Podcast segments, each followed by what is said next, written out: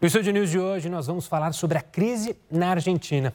Para debater e entender melhor esse assunto, eu recebo o Rodrigo Milindre, professor de Relações Internacionais da Universidade do Vale do Itajaí, e também Paulo Velasco, cientista político. Sejam muito bem-vindos, professor Rodrigo, professor Paulo, um prazer recebê-los aqui no Estúdio News. Infelizmente, para falar da situação nada positiva que nossos irmãos argentinos vivem. Eu queria começar, professor é, Paulo, te dar um, também um, um olá especial, começar um pouco com a história, porque muita gente, a gente, fazendo uma analogia com o Brasil, que brinca que o ano de 2013 nunca acabou.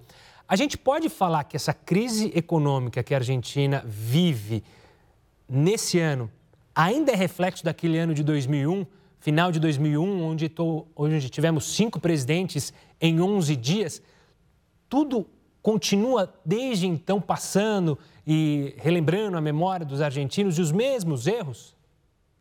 Perfeito, Gustavo. Mais uma vez um prazer sempre conversar contigo, né, com é, aqueles que nos assistem. É isso mesmo, né, é a maneira como eu enxergo também a realidade na, na Argentina. Né, é uma crise que é, podemos reconhecer, né, sem sombra de dúvida, tem seus inícios ainda uh, no século XX, né, é, para não voltarmos demais no tempo, pelo menos no final do século XX, início do século XXI.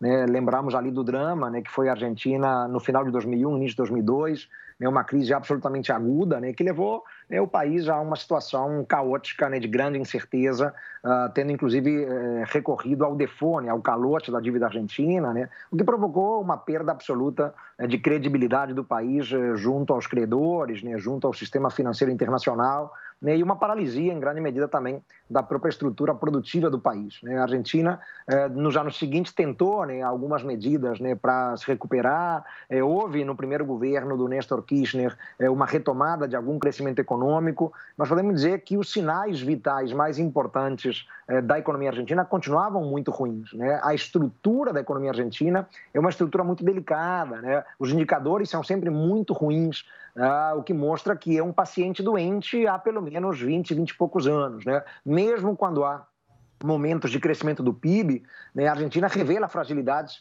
né, macroeconômicas que são efetivamente estruturais, né, muito graves. Né? Tem uma crise cambial quase que perene, permanente, né? o peso né, periodicamente perde o valor, derrete em relação ao dólar, né? isso tem impactos econômicos uh, muito sérios.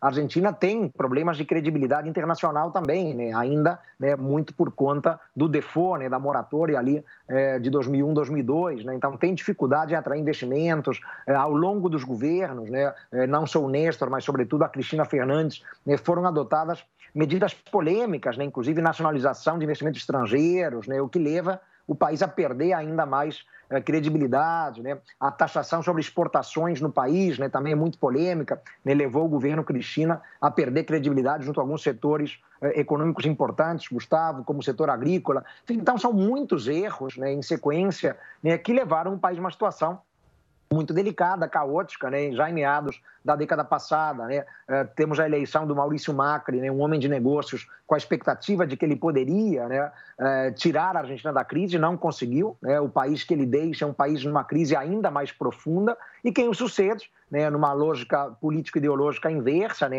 mais à esquerda, o Alberto Fernandes, né? também não conseguiu nesses primeiros anos né? qualquer é, impacto positivo né? em termos de solução de uma crise que é uma crise estrutural. Né? Se sucedem aí os gestores da economia argentina, agora temos o Sérgio Massa, né, que vem como uma espécie de salvador da pátria, mas o caminho, Gustavo, não é nada trivial. Então, a tua pergunta, sim, né, eu entendo que a crise de hoje, né, ela não começa hoje, não começou com o Fernandes, não começou com o Macri, não começou com a Cristina, começou lá atrás, né, no iníciozinho dos anos 2000.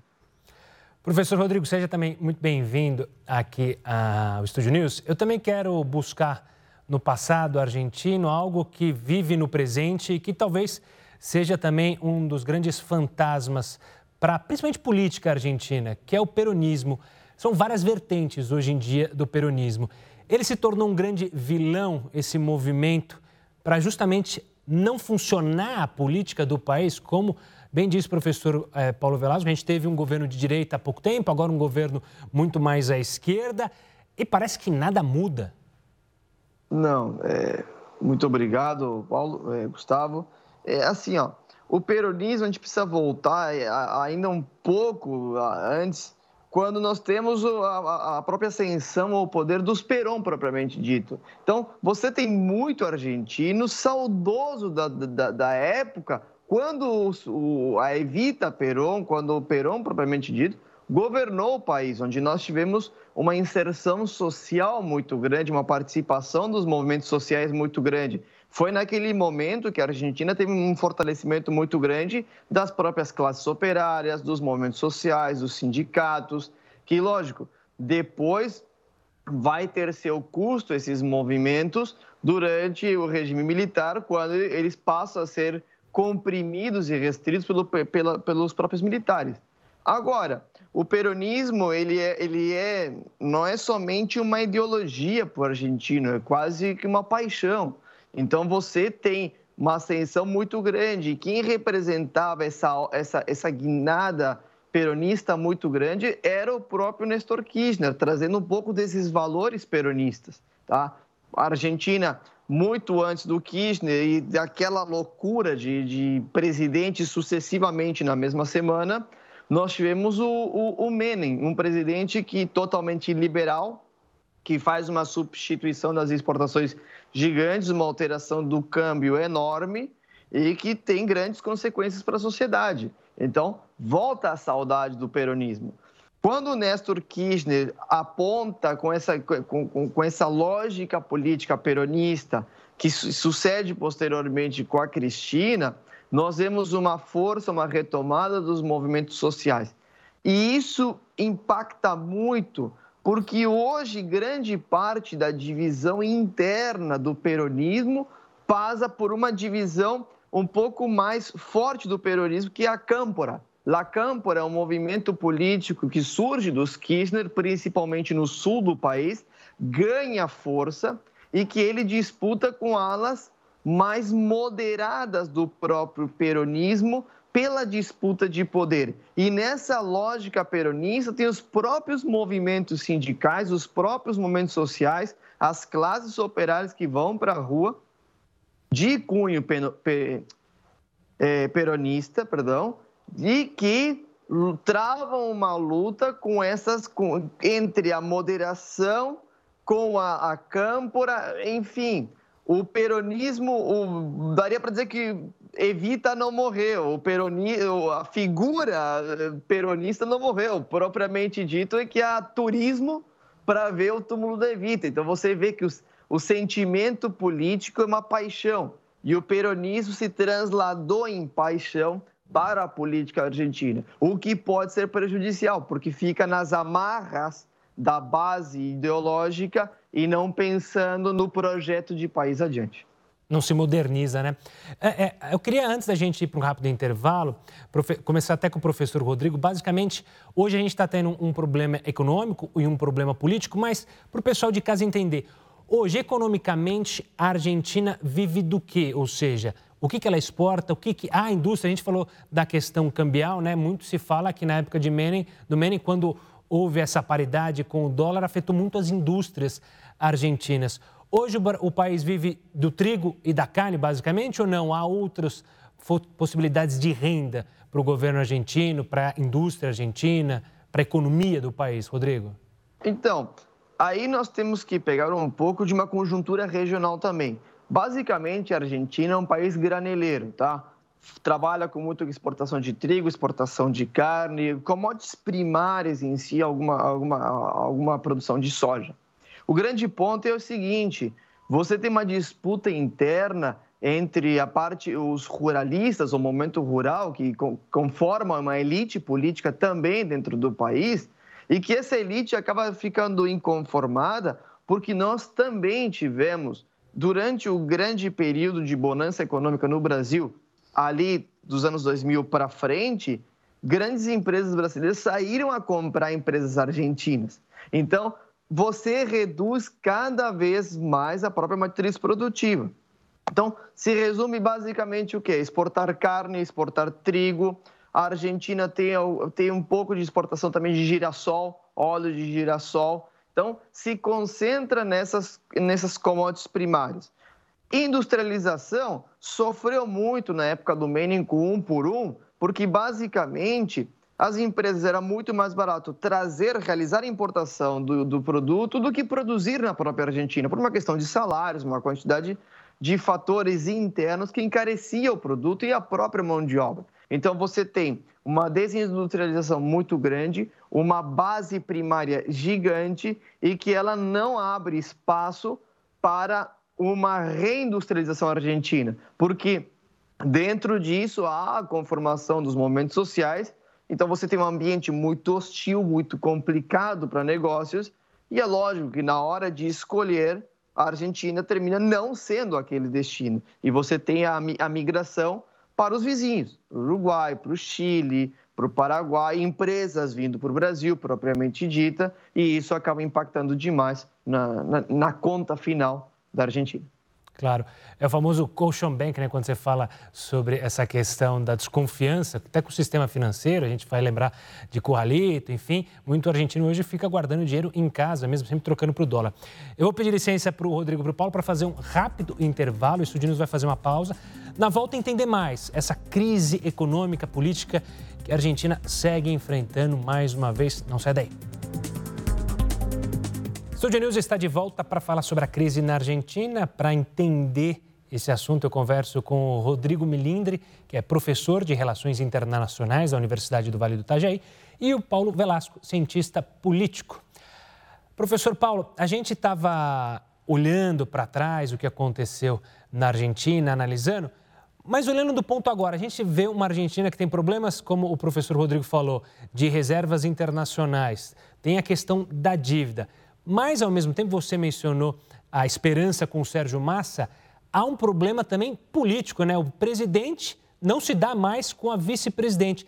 Dá para a gente dizer qual que é o pior cenário, se é o econômico ou o político? Acho que é uma combinação dos dois. Os dois são absolutamente dramáticos para a Argentina, né? Uh, eu vou dizer, Gustavo, que, que não chega a surpreender né, essa briga, esse desencontro entre o Alberto Fernandes e a Cristina Kirchner. Né? Quando a chapa foi formada em 2019, é, já muitos apontavam para a perspectiva de, a certa altura, né, haver uma ruptura, né, um rompimento né, entre o presidente e a sua vice, até porque, em grande medida, a vice fazia sombra ao próprio presidente. Né, a envergadura política da Cristina Fernandes, que já tinha sido por duas vezes presidente do país, né, em dois mandatos consecutivos, né, além de ter sido uma senadora de grande impacto antes disso, era muito maior do que a do Alberto Fernandes, né? Então é a situação muito clara, né, em que o presidente ele fica muito na sombra uh, da sua vice. Além disso, né, como uh, já foi comentado, né, eles são de linhas e alas uh, ideológicas distintas dentro do peronismo, né? Eh, o Partido Justicialista, o PJ, tem várias alas, né? Alas que oscilam muito, inclusive da esquerda até para a direita mesmo, né? Quando a gente pensa no governo Carlos Menem na década de 90, ele era um peronista, né? Um peronista que abraçou o consenso Washington né, abraçou a agenda neoliberal. Né? Então, até para isso havia espaço dentro do peronismo. Né? Ah, claro que o casal Kirchner é um casal muito mais à esquerda, né? e uh, o Alberto Fernandes ele foi escolhido né, para chefiar a chapa presidencial em 2019 por ser de uma linhagem mais moderada, um pouco mais ao centro. Né? Então, havia aí já embates ideológicos né, que não eram nada triviais com uh, a sua vice. Né? E a própria crise econômica, né, que ele não conseguiu debelar, ele não conseguiu resolver, virou munição né, para Cristina Fernandes né, atirar. É o fogo amigo mesmo, não mais amigo, né, mas atirar contra o próprio governo. Né? A queda do Martim Guzmán vem muito dessa briga política. Né? O Martim Guzmán né, era quem geria a economia argentina antes, né, agora da ascensão do Sérgio Massa. Né? O Sérgio Massa ascende com superpoderes, né? um super-ministro da área econômica, né? não só cuidando das questões da fazenda, mas também agricultura, desenvolvimento produtivo. Né? Então ele passa a ter né, uma envergadura, um alcance muito significativo e a própria crise política, né? o desencontro do Alberto Fernandes com a sua vice, né, está na origem da queda do Martim Guzmán e da ascensão do Sérgio Massa. Né? Então, é muito difícil um país dar certo desse jeito. Né? A Argentina tem problemas econômicos severíssimos, né, que aliás ficaram inclusive agravados nesse contexto agora da guerra na Ucrânia, essa situação de inflação que é global, na verdade, a inflação é um fenômeno global, está batendo recorde na Europa né, dia após dia, né, nos Estados Unidos a mesma coisa. Né, a Argentina já tem um problema inflacionário de muito tempo, né, de vários anos, né, que se torna agora ainda mais grave. Né, um problema efetivamente de resgatar, recuperar a credibilidade, né, restaurar o seu volume de reservas, né, que é pífio, né, a Argentina sempre teve dificuldade, é uma diferença grande para o Brasil. Né? O Brasil tem um colchão de reserva né, muito importante, né, já há muito tempo, a Argentina não tem. Né? Então, uh, isso para ela é um problema muito crônico, a ponto dela ter recorrido ao FMI. Né? Vimos né, já no governo Macri né, a Argentina recorrendo né, de pires na mão ao FMI, né, como víamos nos anos 80, né, naquela situação dramática da década perdida. Então, é uma crise que combina elementos econômicos mais diretamente, de má gestão muitas vezes, né, de falta de credibilidade, né, de desacertos né, nas estratégias levadas a cabo, e uma crise política que não é trivial, né? Eu arriscaria dizer é uma situação que, combinada, abre espaço, eventualmente, até para a volta uh, da direita no ano que vem. Né? a direita já começa a se mexer na Argentina, né? teremos no ano que vem as PASSO, né? que são as primárias por lá, né? depois das eleições. Né? E, claro, a situação é tão dramática no país né? que, evidentemente, a direita tenta se aproveitar né? por uma eventual volta, talvez né? até com o próprio Maurício Macri. Professor Rodrigo, eu quero falar mais sobre justamente esse superministro criado pelo governo, pelo presidente Alberto. Quem é Sérgio Massa? O que pode se esperar de Sérgio Massa? Ele era um político, presidia a Câmara, se não me engano, né? E aí sobe então ganhando esses superpoderes. Quando a gente fala em ministro da Economia, a gente sempre teme, quando fala da Argentina, por novidades ou por medidas é, miraculosas, ou a gente ouviu há pouco falar justamente sobre ter um câmbio para turista e um câmbio oficial junto com aquele câmbio paralelo. O que, que dá para esperar de Sérgio Massa? Assim, primeiro que a gente tem que observar que ele não vem num meio empresarial ou num comparativo, trazendo para, um paralelismo com o Brasil, alguém que vem do mercado financeiro tá? que entende o anseio do mercado financeiro. Então, é logicamente que as medidas que ele possa tomar são no viés político. Ou seja, que acontece? A probabilidade do, do Massa lá na frente pleitear um, um cargo público é muito alta, um, para governador, por exemplo, ou entrar numa própria chapa. Tá? Então, é óbvio que a atenção que ele dará à economia é muito complexa, porque ela vai permear uma lógica muito mais político-partidária do que uma agenda de reconstrução da Argentina. Entendam? O ministro anterior, ele, mesmo com seus ideais, vem numa, numa pegada mais liberal, uma busca de dialogar com o Fundo Monetário, com os, com os, os fundos internacionais para postergar um pouco o pagamento, ver a questão do juro. Ele consegue. É, é um ministro que também, que o anterior deixou é, ajustes no subsídio dos combustíveis na Argentina. Entendam, a, a, luz e o gás na Argentina são subsidiados e isso demanda um dinheiro gigante do Estado que se calcula na casa dos 40 bi. É um valor muito grande em comparação em comparado com a Argentina, onde o impacto dele político é gigante. Tanto que ele falava assim: olha, vamos precisamos retirar o subsídio porque as famílias que têm condições de pagar estão pagando menos. Eles têm que trabalhar essa, esses pagamentos. Então, você trocar o ministro, que ele tem o próprio apoio da Cristina, sendo que o ministro anterior foi é, criticado, ou, basicamente quase num termo político, ofendido publicamente nos meios de comunicação pela própria vice, é um termo complicado. Então, o Massa vem numa linha muito mais política.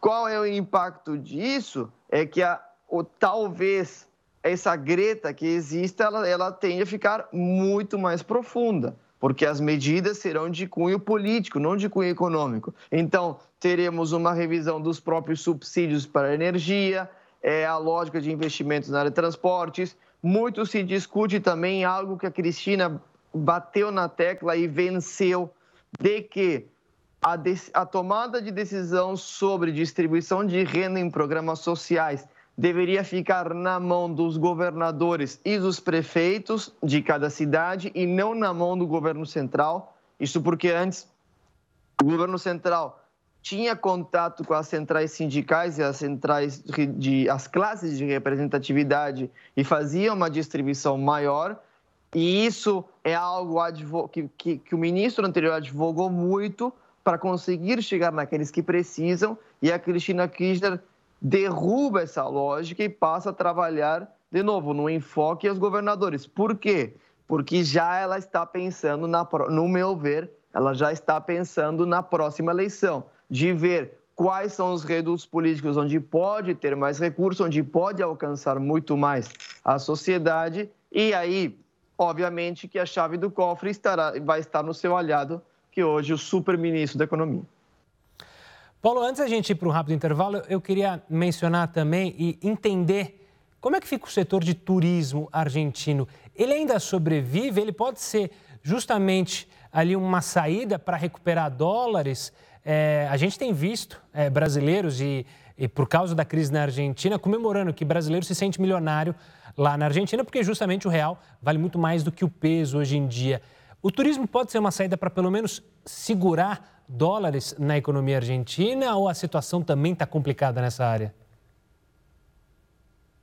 É, o, o, setor do turismo para a Argentina sempre foi muito importante, né? É, a Argentina sempre deu muito destaque a esse setor, né, em várias frentes. Né? A Argentina tem, de fato, né, vários é, ambientes né, onde ela presa muito a questão do turismo, seja o ambiente de praia, né, cidades como Mar del Plata, por exemplo, né, tem um ambiente ali de neve, Bariloche, né, um destino turístico muito cobiçado por brasileiros, além, claro, de uma dimensão histórica fundamental, né, ali na região de Buenos Aires, né, tem o turismo também do vinho, né, Córdoba, Mendoza, né, enfim, então a Argentina tem, né, dentro do seu território, que é enorme, gigantesco, para não falar na Patagônia também, que muitos querem visitar, né, pelo seu caráter mais exótico ali, né, a Argentina tem, sempre teve, né, muita ênfase na questão do turismo, eh, se preparou muito para isso, investiu muito nisso ao longo das décadas, mas nos últimos anos é um setor que ficou muito prejudicado, Gustavo, né, se a gente visita a Argentina, né, nesses últimos anos, em comparação com o que já foi, né, há não muito tempo atrás, né, a gente vê, é, e claro, a pandemia inclusive agravou isso ainda mais, né, o setor hoteleiro, hoteleiro muito prejudicado, né, hotéis né, que fecharam né, na Argentina nos últimos tempos, uh, os famosos cafés de Buenos Aires, né, que lembram um pouco né, a cultura europeia do café, as terraças de Buenos Aires, né, muitos desses bares né, e cafés fecharam também na Argentina, né, e tudo isso atraía muito também a figura do turista. Né? Uh, então, claro que é uma saída, né, o turismo não vai corrigir a crise, né, não vai resolver a crise, mas poderia ser uma saída interessante na medida em que agora, né, por conta do derretimento progressivo do peso, a Argentina volta a se tornar um destino né, um pouco mais interessante em termos de custo. Né? Não que o país seja baratíssimo, né, porque a inflação também faz com que os preços subam muito, então, eh, às vezes é uma ideia errada do brasileiro, a Argentina está baratíssima, eu consigo comprar qualquer coisa lá. Mais ou menos, né? almoçar em Buenos Aires, né, eu vou muito ao país vizinho, eh, não é tão barato quanto alguns acreditam, né? não se gasta muito menos do que se gasta no Rio de Janeiro, por exemplo. Né? Mas sim, enfim, né, certamente é um destino muito mais favorável para quem ganha em real do que viajar para a Europa, né, onde o euro né, tem uma diferença brutal para o nosso real, ou mesmo para os Estados Unidos. Então, né, pode significar, sim, né, uma saída, mas é, em hipótese alguma será o caminho para resolver a crise. No sentido inverso, né, a Embratur está muito preocupada com a crise argentina, Gustavo né, porque um terço dos turistas estrangeiros no Brasil são argentinos, tradicionalmente, né, cerca de 30%, 35%. Né? Eles vêm muito, eles vêm para o Brasil, né, eles uh, gastam aqui, né, permanecem muito tempo, né, em algumas, uh, alguns períodos do ano, né, na época do verão, por exemplo, né, ali Santa Catarina, né, a região de Camboriú, né, fica cheia de turistas argentinos, uh, e isso, claro, que de uns tempos para cá não acontece mais, ou não na mesma proporção, né, porque o argentino não tem dinheiro para viajar para o exterior, né, a inflação está comendo né, o poder de renda dos argentinos, muitos ficaram desempregados no contexto ali uh, da inflação. Vale lembrar que a Argentina, Gustavo, é o país no mundo né, que decretou o período né, de isolamento social né, mais longo né, eh, de todos os países. Né? Uh, ficou tudo fechado por seis, sete meses na Argentina, o que teve um impacto absolutamente devastador né, sobre a economia do país e sobre os empregos. Então, né, se para eles o turismo pode ser uma saída, né, para os países que dependem dos turistas argentinos, o Brasil né, é um dos que mais depende, a situação é muito ruim. Você tocou num ponto importantíssimo que é justamente meu próximo tópico. Falar sobre a relação Brasil e Argentina e essa crise, como pode afetar nós brasileiros. Mas para isso a gente vai para um rápido intervalo. Na volta a gente vai tocar nesse assunto. O que, que a crise na Argentina pode servir de ensinamento também pode prejudicar o Brasil. Daqui a pouco o Estúdio News está de volta. Estúdio News já de volta para falar sobre a crise na Argentina. Para debater esse assunto, eu estou com o Rodrigo Milindre, professor de Relações Internacionais da Universidade do Vale do Itajaí, e o Paulo Velasco, cientista político. Rodrigo, vamos entrar no tópico então. Relação Brasil e Argentina sempre foram importantes parceiros comerciais. como que essa crise afeta justamente essa relação entre Brasil e Argentina? O quanto ela pode afetar? Bom, primeiro nós temos que, que, que trabalhar o princípio de ideologia política. Isso ficou muito claro e é muito claro para todo mundo de que Brasil e Argentina hoje estão em pontos muito distintos de ideologias políticas, o que acaba implicando muito na relação. Por que, que eu comento isso?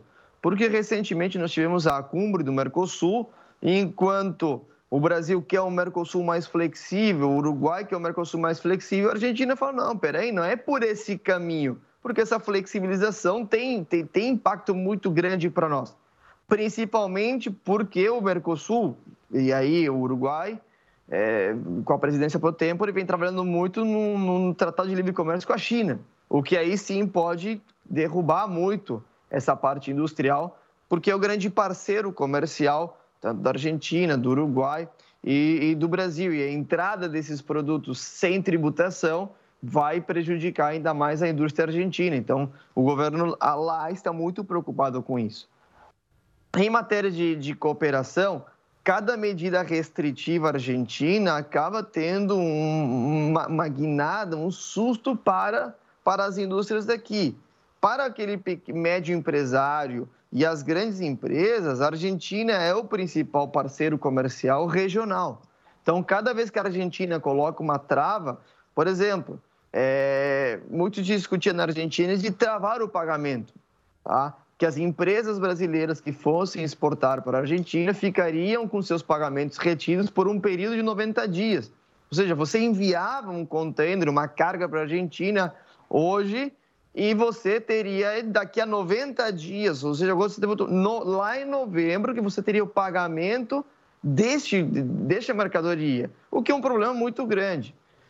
Ou seja, cada vez que a Argentina tem um problema e isso não é dialogado num nível político, não, você não tem um diálogo entre a, a chancelaria, entre a diplomacia de cada país e você tentar contornar mecanismos para manter essa relação regional funcionando, acaba impactando no Brasil, porque as empresas têm uma grande dificuldade. Aqui em Santa Catarina, por exemplo, grande parte da produção de algumas empresas catarinenses tem como destino a Argentina, passando pela fronteira de Dionísio Cerqueira, e aí você tem muita retenção de própria mercadoria, dificuldade para, para passar essas mercadorias, enfim, uma quantidade de, de, de efeitos para poder, de novo, reter dólares na Argentina para poder melhorar essa condição e que acaba dificultando muito a relação. Então, a cada passo da Argentina em caminho de uma dificuldade econômica, tem um reflexo muito grande. Então, várias são as cadeias. O próprio Paulo citou a questão do turismo. O setor turístico vai ter um grande impacto agora é, com a temporada de verão, dependendo do como forem as condições até lá da moeda, mas tudo indica que não serão favoráveis. Então, é um destino caro para as empresas brasileiras fica muito caro vender para a Argentina, não pelo custo, mas sim e se essa mercadoria será paga, como será paga, em que condições ela vai ser paga, quais são as travas que o governo pode colocar, e isso estremece a relação, somado a que há uma falta muito de diálogo em nível palaciano, por assim dizer, entre o Planalto e a Casa Rosada, que acaba impactando não podemos fazer um prognóstico de como pode ser a, a relação nas próximas eleições, porque está tá tudo em jogo. Mas, basicamente, o diálogo político, esse, esse diálogo no primeiro escalão, acaba complicando o que vem abaixo, que é as empresas, o próprio comércio e a troca comercial entre ambos os países. Professor Velasco, também quero ouvir a sua opinião e até abranger, né? A gente falou dessa relação do Brasil, mas o quão danoso para o próprio continente sul-americano é uma Argentina com risco é, de dar calote, com problemas de inflação nas alturas. Isso também afeta não só o grande parceiro que é o Brasil, mas o bloco como um todo? É, os últimos anos não têm sido nada fáceis, né? seja para a relação Brasil-Argentina, né? seja para a própria lógica da integração regional sul-americana, né? ou para a própria relação entre os países da América do Sul. Né? Vivemos uma década de enormes desafios, Uh, em termos de crise econômica, né, não só a Argentina está em crise, mas o Brasil entrou em colapso econômico também em meados da década passada, né, e ainda não conseguiu se recuperar plenamente né, de uma crise que, claro, foi ampliada e impactada também pela pandemia, mas uma situação muito delicada. A Venezuela é um país que vive um apocalipse né, econômico já há muito tempo, né, e outros países que vinham relativamente bem também mergulharam em um período de incerteza econômica. Né? O caso, por exemplo, da Colômbia. Né? Os desafios agora do novo governo Petro são gigantescos. Então, né, a Argentina, claro que é um complicador adicional, né? não é saudável né, para a imagem da América do Sul, por exemplo, na hora de atrair investimentos externos, né, ter uma Argentina em frangalhos, né, porque a situação do país, do ponto de vista macroeconômico, é esse. Né, um país brutalmente endividado, com uma inflação extraordinária uh, e uma falta de credibilidade né, junto a credores externos e junto ao sistema financeiro internacional. É muito ruim. Né? A Argentina funciona como um lastro, né? inclusive para o próprio Mercosul, Gustavo. Né? Uh, uh, o Rodrigo tocou muito bem aí na deterioração das relações do Brasil com a Argentina. Isso é muito ruim para o Mercosul. Né? O Mercosul depende muito desses dois sócios, né? que são os dois principais atores no bloco, Brasil e Argentina, né? que são os que formularam e pensaram a integração regional na década de 80. O Mercosul decorreu, na verdade, uma integração iniciada bilateralmente entre Brasília e Buenos Aires. Né? Então, quando os dois estão com sinais trocados, né, do ponto de vista político-ideológico, né, praticamente não se falam, porque a realidade né, é essa, né, pelo menos no plano do alto nível. Né, Bolsonaro e Fernandes praticamente não dialogam. Né, isso é absolutamente lamentável né, para uma relação que é caracterizada uh, desde os anos 90 como uma aliança estratégica. Né? A Argentina é mais do que um simples parceiro estratégico. O Brasil coloca a Argentina né, um degrau acima, uma prateleira acima. Né? A Argentina é um aliado estratégico, né? acima dos parceiros estratégicos variados que o Brasil tem. Né? Os últimos anos não têm refletido isso, muito pelo contrário. É um período de incerteza no campo político que se reflete também no plano econômico. Né? O comércio ano passado com a Argentina cresceu muito, né? se recuperou um pouco do tombo de 2020, no ano da pandemia, mas está muito distante ainda, Gustavo, do que já foi em 2011, né, quando tivemos um comércio com a Argentina de quase 40 bilhões de dólares. Né? Hoje, mal passa dos 20. Então, né, temos muito que fazer, é um, um grande dever de casa que o Brasil tem que buscar para retomar um diálogo mais profícuo com a Argentina, deixar de lado eventuais diferenças é, político-ideológicas dos governos de plantão porque nada mais são do que isso, governos de plantão apenas, né, e as relações com a Argentina devem ser pensadas num plano de política de Estado, né, até para o bem da própria América do Sul, para o bem da própria integração sul-americana. Né, um bom relacionamento Brasil-Argentina é um fator de estabilidade para a América do Sul. Né, ao contrário senso, né, um desencontro entre Brasil e Argentina é um fator que provoca instabilidades profundas em toda a região. É, os desafios não são nada fáceis, a gente segue, claro, acompanhando. Infelizmente, o nosso tempo acabou. Queria começar agradecendo a participação do professor Rodrigo. Obrigado pela participação, pela aula aqui sobre as dificuldades que a Argentina enfrenta neste momento. Rodrigo, venha outras vezes, esperamos conversar outras vezes sobre outros assuntos aqui no Estúdio News com você. Tudo bem? Tudo bem, com certeza. Muito obrigado pelo convite. E sempre bom gente discutir integração regional e essas dificuldades que acabam refletindo, e é, é muito, muito importante que, que, que o telespectador perceber isso, que impacta na realidade local. Tá? Porque a gente fala assim, não, o, o, o, muito se fala o pãozinho. A Argentina é nosso maior fornecedor de trigo. Se a coisa está complicada lá, o pão francês, o café da manhã vai ficar mais caro para o brasileiro. Então é sempre muito, é muito bom e importante dialogar acerca da, da importância da Argentina e como a, a crise reflete em cada um de nós. Muito obrigado. Obrigado.